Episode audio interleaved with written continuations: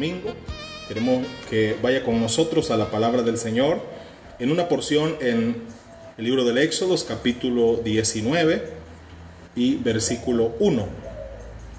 Y dice la palabra del Señor en el versículo 1 de la siguiente manera. En el mes tercero de la salida de los hijos de Israel de la tierra de Egipto, en el mismo día llegaron al desierto de Sinaí y habían salido de Refidín y llegaron al desierto del Sinaí y acamparon en el desierto y acampó allí Israel delante del monte. Y Moisés subió a Dios y Jehová lo llamó desde el monte diciendo, así dirás a la casa de Jacob y anunciarás a los hijos de Israel, vosotros vistes lo que hice a los egipcios y cómo os tomé sobre alas de águilas y os he traído a mí. Ahora pues, si dieres oído a mi voz y guardares mi pacto, vosotros seréis mi especial tesoro sobre todos los pueblos, porque mía es toda la tierra. Y vosotros me seréis un reino de sacerdotes y gente santa. Estas son las palabras que dirás a los hijos de Israel. Entonces dice el versículo 7, vino Moisés y llamó a los ancianos del pueblo y expuso en presencia de ellos todas estas palabras que Jehová les le había mandado. Así que en el versículo 1 del capítulo 19 que estamos compartiendo en esta hora, dice la palabra del Señor que el primer día del mes judío, es decir, el, el primer día del mes de Sivan, después de la salida de los hijos de Israel de la tierra de Egipto, esto es en el mes de Nisan, el día 15 del mes de Nisan. Es decir, habían transcurrido 45 días después, eh, en este preciso momento del versículo 1, que el pueblo de Israel había salido de Egipto. Y dice la palabra del Señor que 45 días después han llegado al monte del Sinaí. Y en el versículo 2 del mismo capítulo 19 dice que acampó el pueblo delante de este monte. Mientras tanto, en el versículo 3 nos dice que Moisés sube delante de Dios al monte y Dios ha llamado a Moisés al monte. Y dice también la palabra del Señor que estuvo allí Moisés un día entero y descendió al siguiente día con el mandato explícito de parte de Dios para el pueblo de Israel de santificar a ese pueblo, de prepararlo para la visitación que Dios haría a ese pueblo en Israel. Y dice en el versículo 11 del mismo capítulo 19 que en ese día en que Jehová descenderá, dice, a ojos de todo el pueblo sobre el monte Sinaí.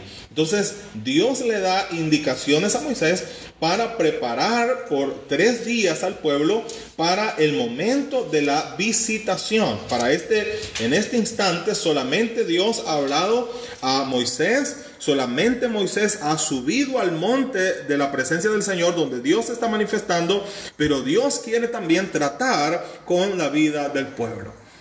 Quizás eh, es un momento importante en el que nosotros estamos viviendo, a pesar de que hay mucho dolor, hay mucho miedo, hay mucha aflicción en el mundo entero, cristianos y no cristianos. Todos compartimos el, el temor, la angustia y la aflicción de la realidad que nosotros estamos viviendo. Pero, ¿qué quizás Dios está probando a la vida de cada uno de nosotros?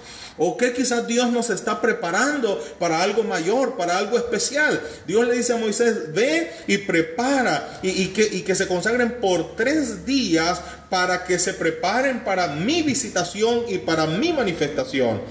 En el versículo 16 de este mismo capítulo dice la palabra del Señor. Aconteció que al tercer día, como Dios se lo había mandado a Moisés, cuando vino la mañana, oiga bien esto, vinieron truenos y relámpagos. Para esto es que Dios lo había, preparado al pueblo. Este es el mandato de Dios que había dado a Moisés. Y Dios quiere que el pueblo pueda prepararse para esto. Y dice, vamos a leer otra vez, aconteció que al tercer día, cuando vino la mañana vinieron truenos y relámpagos. Oiga esto. Y espesa nubes sobre el monte y sonido de bocina muy fuerte que estaba en el campamento a causa de la presencia del Señor.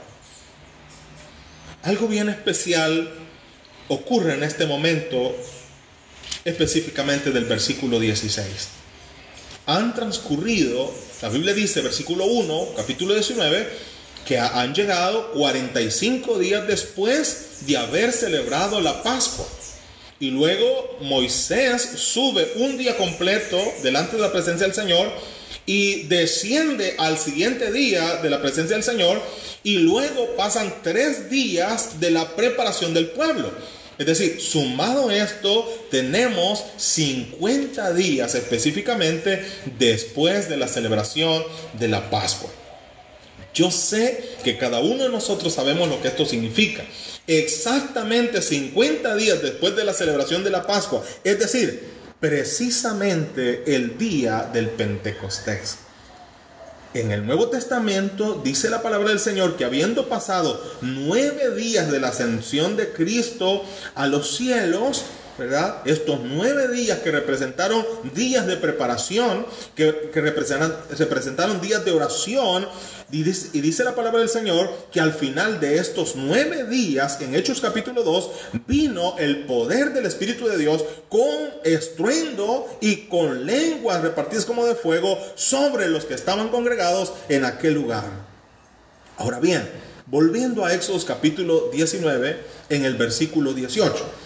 Y dice la palabra del Señor que descendió pues Dios en forma de fuego sobre aquella montaña. Era una manifestación extraordinaria. Era algo que jamás el pueblo de Israel había pensado. Eh, algo que, una experiencia que jamás el pueblo de Israel había vivido. Pero es la gracia y la misericordia de Dios. Después de tanta aflicción en Egipto, después de tres días de preparación delante del Señor alrededor del monte Sinaí, ahora la gran manifestación de Dios a través de lo que hemos nosotros leído en el versículo 16.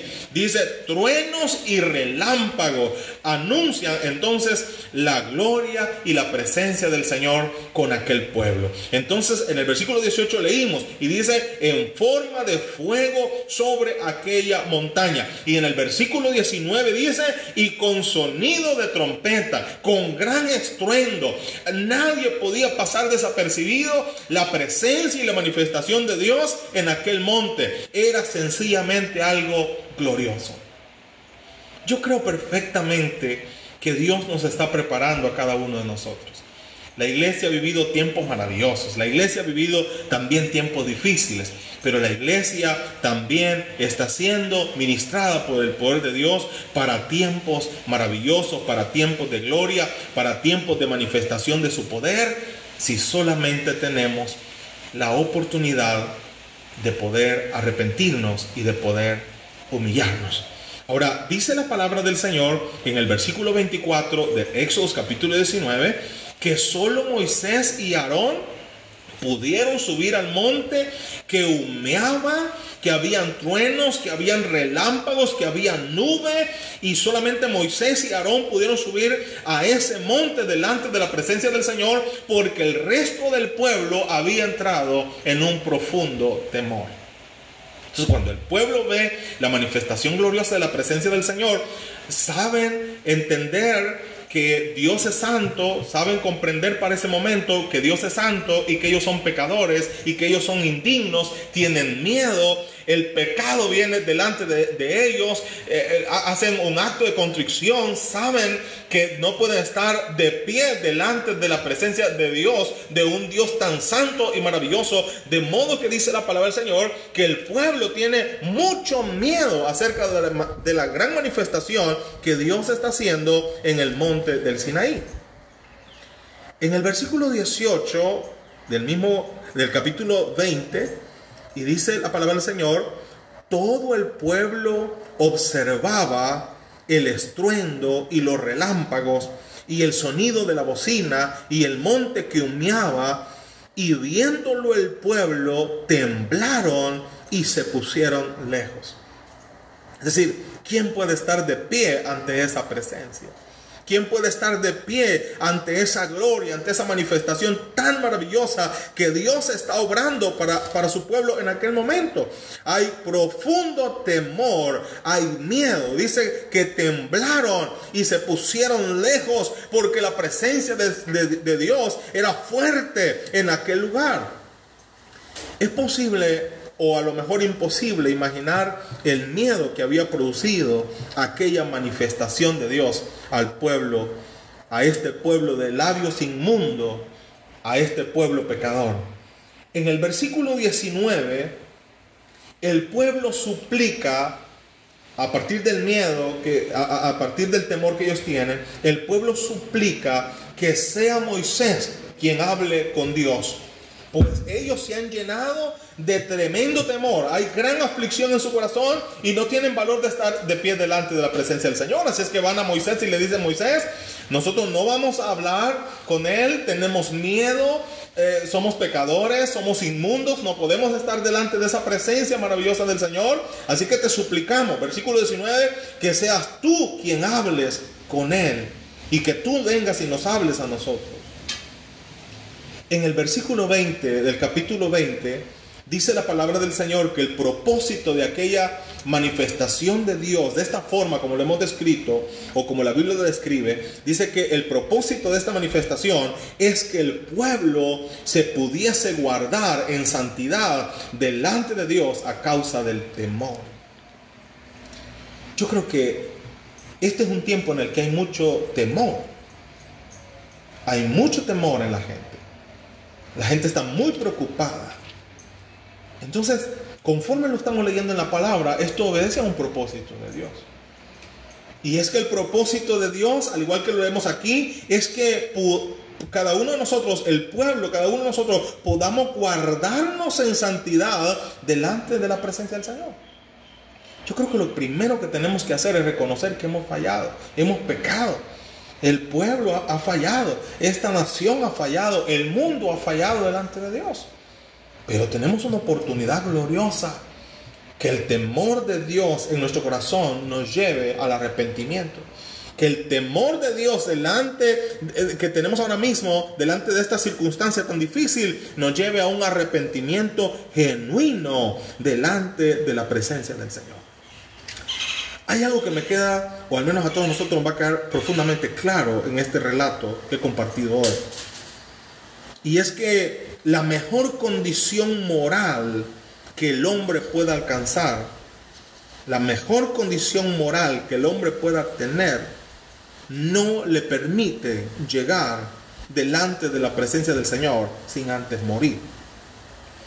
Isaías 64:6 dice que todas nuestras justicias son como trapo de inmundicia.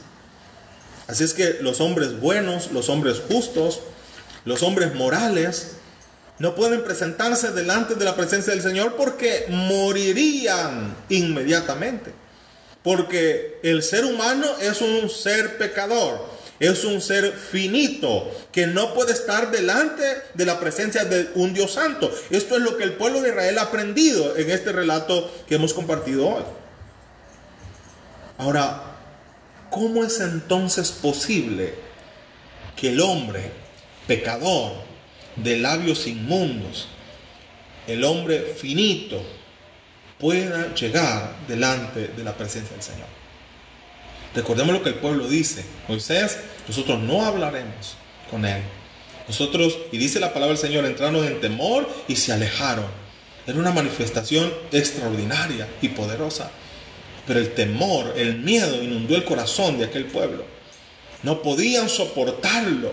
Los valientes la gente que tenía dinero, la gente que, tenía recursos, la gente que, que, era académica, nadie pudo soportar la presencia del Señor. Dice la palabra del Señor que solo fue Moisés y Aarón que por mandato de Dios subieron al monte, al monte de Dios. Así que la pregunta es, ¿cómo entonces es posible que el hombre, tal cual cada uno de nosotros sabemos que somos, puede acercarse a la presencia del Señor? Algo bien especial en Éxodo 20 es que la figura o la, persona de Moisés representa la figura de Cristo. El pueblo dice, habla tú con él, tú, tú, tú sí puedes ir, Tú puedes estar delante de la presencia del Señor. Nosotros no podemos aguantar eso. Eso es, eso es sencillamente terrible. No podemos soportarlo. Pero tú sí puedes hacerlo. Así es que ahí Moisés se convierte en mediador entre Dios y el pueblo. Esta persona que es Moisés se convierte entonces en una figura de Cristo. Es decir, dice 1 Timoteo 2.5, el único mediador entre Dios y los hombres. Podemos entonces nosotros, aún siendo pecadores, aún en la condición en la cual nosotros vivimos y estamos, ¿podemos entonces nosotros llegar a la presencia del Señor? La Biblia nos dice que sí. La Biblia dice que existe un mediador. Es decir, al igual que Moisés en, el Antiguo Testamento, aquí está Jesús como mediador entre Dios y los hombres. Es decir, Hebreos 4:16 dice, que por medio de Jesús podemos acercarnos confiadamente al trono de la gracia para alcanzar el oportuno socorro y hallar esa gracia y esa misericordia delante de la presencia del Señor. ¿Puede el hombre pecador ir a la presencia del Señor? Sí es posible, sí es posible. Y la respuesta está en Jesús. La palabra del Señor dice que Jesús es el camino, la verdad y la vida y que nadie viene al Padre, al, Padre sino a través de nuestro Señor y Salvador Jesucristo. Este es el tiempo para nosotros. Este es el tiempo para usted, mi hermano, que está en su casa. Este es el tiempo para usted, mi amigo, que nos está escuchando. Este es el tiempo para usted que hubo un momento en el cual caminó en, el, sendero del Señor y por cualquier razón se alejó. Este es el tiempo para usted. Usted puede acercarse a Dios. Dios le está llamando. Dios se ha acercado a usted a través de la persona de nuestro Señor Jesucristo. Hechos capítulo 2 dice que el día del Pentecostés, vino sobre los creyentes el poder y la presencia de Dios tal como Jesús lo había profetizado en Hechos capítulo 1 versículo 8. Esa presencia gloriosa que ahora mora en cada creyente nacido de nuevo. Primero de Corintios capítulo 3 y versículo 16 dice, no sabéis que sois templo de Dios y que el Espíritu de Dios mora en vosotros. Así es que, al igual que lo hemos leído en Hechos capítulo 20, de la misma forma en Hechos capítulo 2, la presencia de Dios vino sobre el pueblo. Pero en esta ocasión, es decir, en Hechos capítulo 2, vino para quedarse con nosotros. En Hechos capítulo 2 vino para ser morada en el corazón de cada uno de aquellos que abren su vida a la presencia de Jesús. Esta es la oportunidad en que la manifestación de Dios y la gloria y el poder de Dios pueda ser de bendición a la vida de cada uno de nosotros. Este es el tiempo de Dios para la iglesia. Este es el tiempo de Dios para la humanidad. Este es el tiempo de Dios para cada uno de nosotros. Usted puede hoy mismo, por medio de Jesús, ser reconciliado. Usted puede acercarse a Dios a ese Dios majestuoso, con la misma naturaleza y con el mismo poder, como lo hemos eh, leído en el libro del Éxodo. Es el mismo Dios de poder, es el mismo Dios de gloria que está llamando al ser humano, que está ahora mismo llevando una oportunidad a través de las circunstancias que estamos viviendo. Solamente debemos de rendir nuestra vida a la presencia del Señor. Ahí donde esté en su casa Usted puede ahora mismo abrir su corazón a la presencia del Señor. Jesús le ama, Él quiere salvarle. Está el poder de Dios disponible para usted ahora. La presencia de Dios disponible para usted ahora. Lo único que usted tiene que hacer, como dice la palabra en Juan 1.12, es creer y recibir a Jesús como su único y suficiente Salvador. Y de esta manera usted comenzará a gozar los beneficios gloriosos de la salvación que es en Cristo Es natural que tengamos miedo. Es natural que eh, haya temor, haya aflicción en el mundo, es natural. Pero la palabra del Señor dice, confiad. Nosotros como hijos de Dios tenemos esperanza, tenemos confianza. No en nosotros, no en nosotros, sino en la promesa y en la palabra del Señor. La palabra del Señor nos da promesa. Confiamos en Él, en en nuestro escudo, es nuestra fortaleza. Él es nuestra ayuda y estamos seguros que vamos a salir victoriosos a través de todo esto. Triunfantes y victoriosos porque Dios tiene un propósito para su iglesia y para el mundo. Y el propósito de Dios es nuestra salvación. La Biblia dice que Dios no quiere que nadie se pierda, sino que todos procedamos a un arrepentimiento. Dios te está llamando hoy. Dios quiere tratar contigo hoy. Ahora tenemos la, maravilla de podernos acercar a Dios a través de la persona de Jesús. Hebreos dice confiadamente al trono de la gracia. En ningún momento de la historia del ser humano eh, el hombre pudo acercarse como lo puede hacer ahora a través de nuestro mediador, Jesucristo. Usted puede ir directamente a la presencia del Señor por la obra de Jesús en el Calvario. Cada uno de nosotros ha recibido el llamado de Dios.